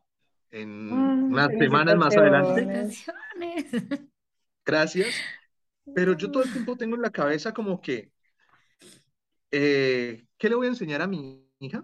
Y sobre todo es el, el tema de, ¿qué le puede servir para poder vivir plenamente en un mundo? O sea, yo me imagino cómo sería la yo, yo lucho por un mundo en el que todos tengamos la posibilidad de despertarnos inspirados a trabajar en algo que amamos, que nos hacen sentir mm. plenos, que nos hacen sentir valorados por lo que somos y que al final del día nos podamos acostar a dormir con esa sensación de plenitud de decir, oh, el día valió la pena, fue lo mejor, mañana cuál será el reto y todo esto. Y sí, entonces yo pienso en, en cómo quisiera yo que fuera el mundo en el que va a vivir mi hija y para esa razón, por esas razones que estoy eh, trabajando en este proyecto, para que nos despertemos un poco, accedamos a otros niveles de, realidad y empezamos como a contarnos un mejor, un relato diferente. O sea, ten en cuenta que si la realidad actual es producto de los relatos del pasado, significaría que, para poder tener un mejor, una mejor mejor historia que contar en el futuro, tenemos que empezar a, cuestionar. el relato del presente. A cuestionar lo que consideramos obvio en este momento. Que nosotros decimos, ay, es obvio que las cosas funcionen así o asá. Es obvio, cuestiónatelo. Cuestiónate por qué razón consideras que eso es obvio. Si no superamos la sensación de certeza, no vamos a poder hacer cambios. Total, total. Es cierto. Uy, no, este, este, este, episodio de hoy estuvo de ponte a pensar, pregúntate, explote la cabeza. no vas a dormir después de este episodio. No, no, es que no, no. Muchas preguntas, mucho que preguntarse, porque de verdad que damos muchas cosas por obvio. Es como, ay, no, sí, pues es obvio. Todo es obvio, la luz se prende sencillo, no hay nada más. Como que se perdió eso la curiosidad, bueno, por lo menos en mí, ¿no? Hablo por mí. Sí, mira, es que con el solo hecho de, que los científicos todavía no saben qué es el tiempo, o sea, ya para ti son cosas que uno debería, cuando las interiorizas te quedas como que pensando y no puedes dormir. El tema de la conciencia, lo que te decía ahorita, ¿cómo es posible que tú, el sonido, siga vivo en tu mente cuando ya no depende de algo físico? Te quedas, ah, Sí, es que no, no sé. Yo tengo una teoría muy loca y es mía, solo mía, creo yo. Y es que cuando dormimos, yo siento que yo entro totalmente en otra dimensión, es otra frecuencia, es otro mundo, no es simplemente como estoy dormida y ya, sino que siento que sigo viva por lo mismo, por, por las sensaciones, por los sonidos, por cosas que que siento y he vivido en sueños, que yo digo, esto no pudo haber sido un sueño. Y me despierto y es como, no, no, es que no pudo haber sido un sueño, yo estaba ahí, eso tiene, yo digo que yo entro a otra dimensión, porque de verdad que son sueños súper... Yo tengo una teoría mucho más loca, pero todavía no me atrevo a decirla porque me da miedo de que la gente se me raye, de que las personas entren en shock. Eh, Dila, dila. Dice que no porque no duerme. Ya con esto no Vale. vamos a dormir nunca. Ah. Listo. Ya no duerma. ¿Están preparadas? ¿Están preparadas? ¿Seguro que la quieren saber? Cinco, cuatro, tres, dos, dispara Bueno. esa teoría. Vamos a hacer una conexión de todo esto. ¿Listo? Ok. Todavía no tenemos una, una teoría que nos explique cómo for- se formó todo el universo, de dónde salió. ¿Vale? Pero sabemos que al- un factor que une a todo lo que podemos percibir es la eficiencia energética. La eficiencia energética. Y la eficiencia energética nos está llevando a, a lo siguiente. Supongamos que este era el cavernícola y este cable es el trecho que tiene que recorrer para llegar a la comida. ¿Listo? Ujú. Vale, a, a medida que la, efic- mm, mm, la eficiencia energética nos fue llevando a desarrollar la rueda, a desarrollar el auto, a desarrollar todo lo que hemos desarrollado a nivel tecnológico, la distancia que tenemos que recorrer entre lo, donde estamos y lo que nos interesa se ha ido reduciendo hasta llegar al punto en que todo lo que nos interesa lo podemos llegar a tener en la palma de la mano por medio del celular. Entonces, volvemos al punto de que la eficiencia energética nos está llevando de un mundo físico a un mundo virtual. Y si partimos de que todo lo que está dentro del universo es parte de él, si nosotros hacemos una simulación, esa simulación sería el inicio de un de- nuevo universo, O sea, de por un eso mismo po- universo dentro de esto. ¿Sí? por Entonces, ende ¿qué pasa? nosotros pode- pudimos, podemos hacer una, una simulación de alguien que simuló esto. Vamos para allá, exactamente. Entonces la Ah. teoría es la siguiente. Si a nivel de, de determinismo, ¿no? Nosotros estamos determinados a buscar la ruta más cercana hasta hacia lo que nos interesa, hasta que cambiamos el mundo físico por el mundo virtual y vamos a estar cada vez más conectados con la parte de la virtualidad. ¿Hasta qué punto eh, el mundo virtual deja de ser virtual y se transforma en el mundo físico? Es decir, tú vienes construyendo un avatar sin darte cuenta, se viene, eh, el algoritmo de las redes sociales vienen creando una versión tuya basada en tus gustos, eh, tu forma de ser, tus interacciones con los demás, tus amigos, todas tus conexiones, hasta el punto en que ya te conocen en, en, en función de qué te interesa, cómo reaccionas, cómo hablas. Y toda nuestra tendencia tecnológica eh, está orientada a emular la forma en la que nosotros funcionamos. De hecho, cuando hacemos robots, casi siempre buscamos que tengan las funciones de nosotros maxificadas, maxificadas, potencializadas. Y la pregunta es, si una inteligencia artificial no, si una inteligencia artificial no puede entender la diferencia entre su mundo virtual, que es, para él sería su mundo físico, Ujú. y el mundo exterior que vendría siendo. Si no tienen conciencia de esa diferencia, ¿cómo sabes tú que tú no eres parte de una inteligencia artificial que Que no. tampoco diferencia qué está adentro y qué está afuera? ¡Boom! Entonces, No. vamos a ver que aquí estamos, cuando nosotros nos imaginamos el apocalipsis del mundo, pues por la cultura judeocristiana, nos imaginamos bolas de fuego cayendo, ta, ta, ta, pero las culturas muy antiguas también hablan de un eterno retorno, del samsara y la rueda del eterno retorno, dice que el final es el principio, el principio el final. Pues en este caso, volvemos al punto de que nosotros hemos ido acercándonos tanto a la brecha de la virtualidad hasta un punto donde ¡pum! nos palcemos y empiece otro, otro camino. Uf. Entonces, ahora con el tema del metaverso, con el tema del metaverso, No. Uno de los mayores ambiciones que tienen la, estas, eh, digamos, las élites tecnológicas es llegar a emular un universo virtual cuya experiencia sea tan real como la experiencia en el mundo físico.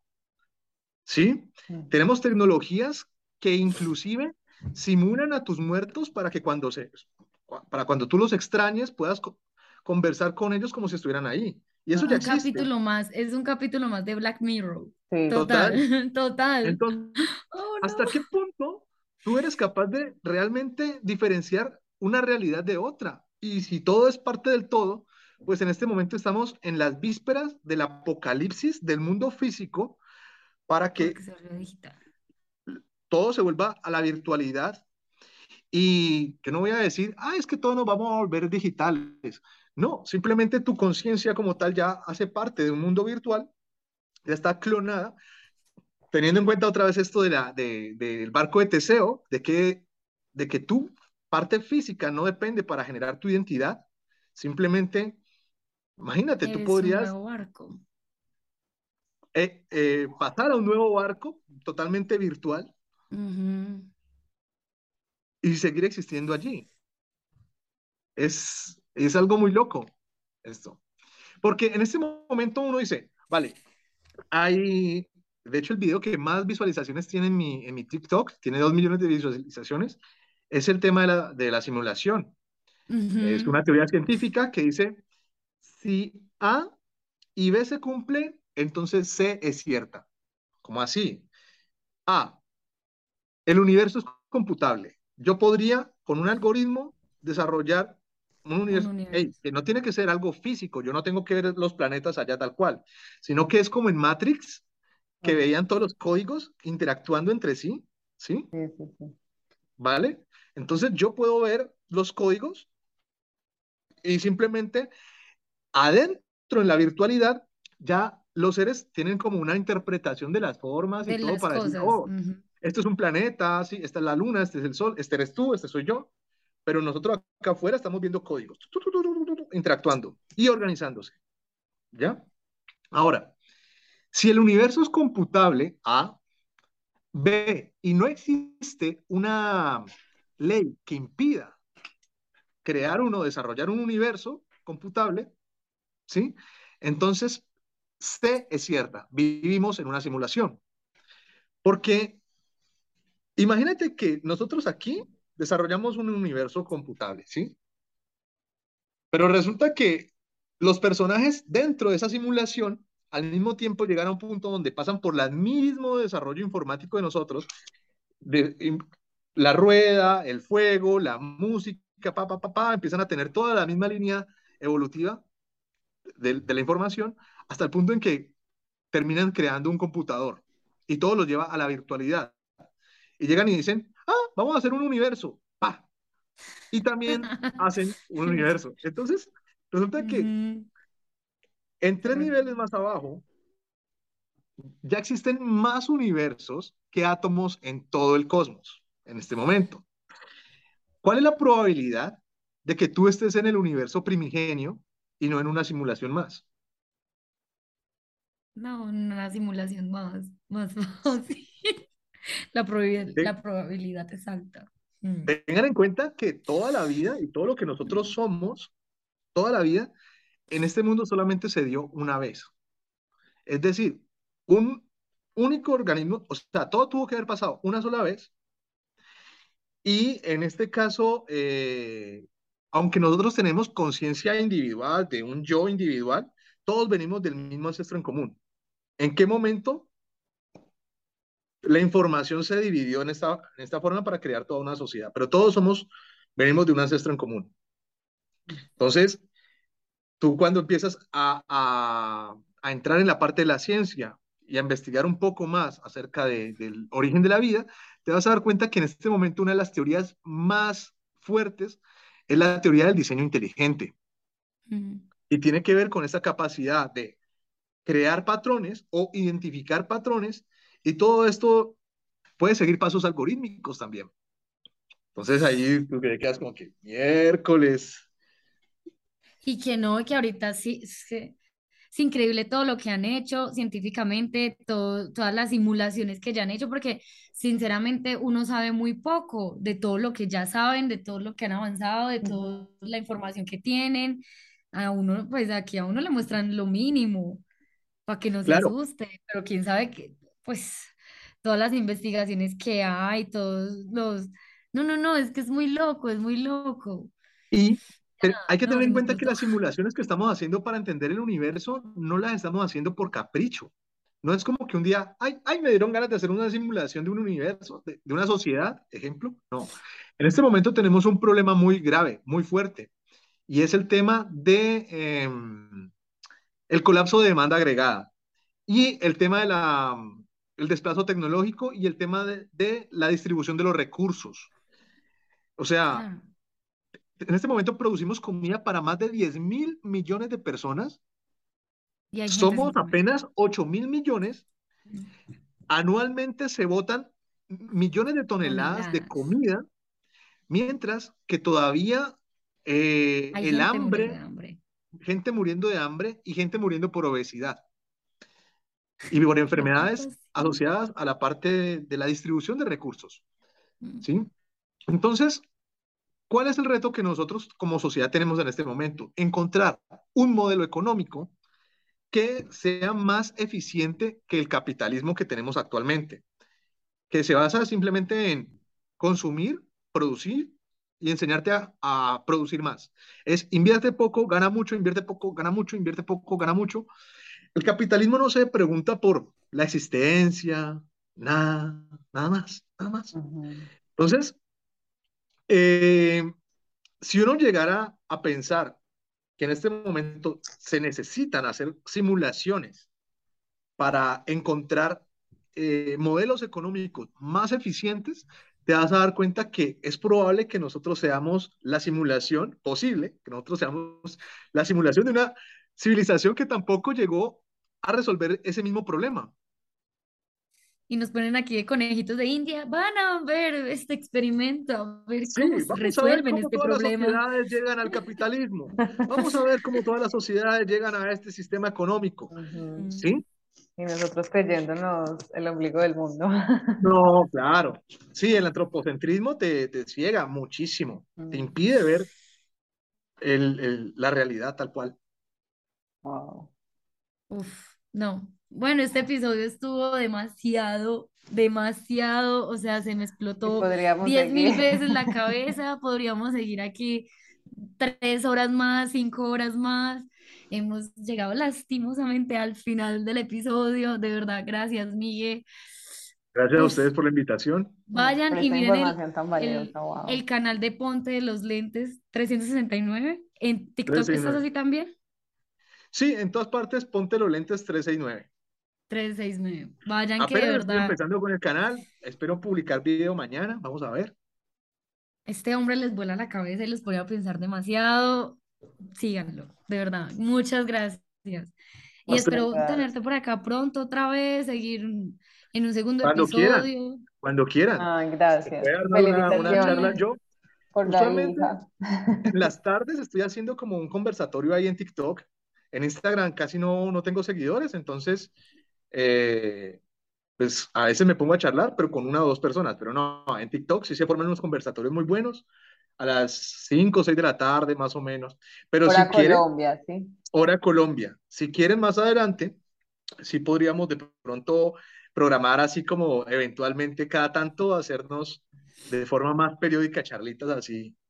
Sí, súper. Un De live una, quedaría qué genial. Sí, porque estuvo muy bueno. Muchísimo, Oh, muchas y hay tela para cortar, que es Demasiado. algo bien Esto es interesante que tienen demasiado. que quisiera dejar claro, y es que todo el canal, todo el canal está conectado. Es decir, no hay un episodio independiente de otro, Ujú. salvo los primeros tres, pero lo, de ahí en adelante, después de el eterno retorno, de ahí para allá, todo, todo es- toda la información que yo doy está conectada por tres ejes conductuales, que son el eterno retorno, donde miramos eh, historias del pasado, qué nos dice la historia y hasta qué punto la estamos repitiendo. Ujú. Otro, el otro eje conductual es eh, un mito llamado conciencia, es Ujú. otra serie de, de episodios basados en la, la ciencia detrás de la conciencia. y eh, entre la existencia y la extinción. Y es sobre cómo nosotros vamos a poder eh, encontrar la forma de, de, sacarla adelante después de todo, de esta crisis en la que estamos atravesando ahora. Wow. Próximo episodio, yo creo que vamos a hablar de todo el metaverso, hagámosle ese. Está buenísimo. sí, sí, sí. Ese va a ser, ese va a ser. Vale. bueno, Miguel, muchas gracias. Un abrazo. Un abrazo, chao. Chao. Esperamos que hayas disfrutado de este episodio y recuerda seguirnos en nuestras redes sociales como arroba entre mi amiga y yo. Donde podrás encontrar más información acerca de nosotras, nuestros episodios, invitados y compartir tu opinión.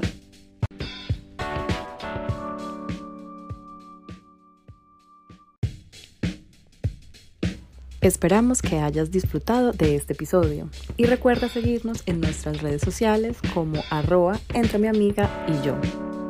Donde podrás encontrar más información acerca de nosotras, nuestros episodios, invitados y compartir tu opinión.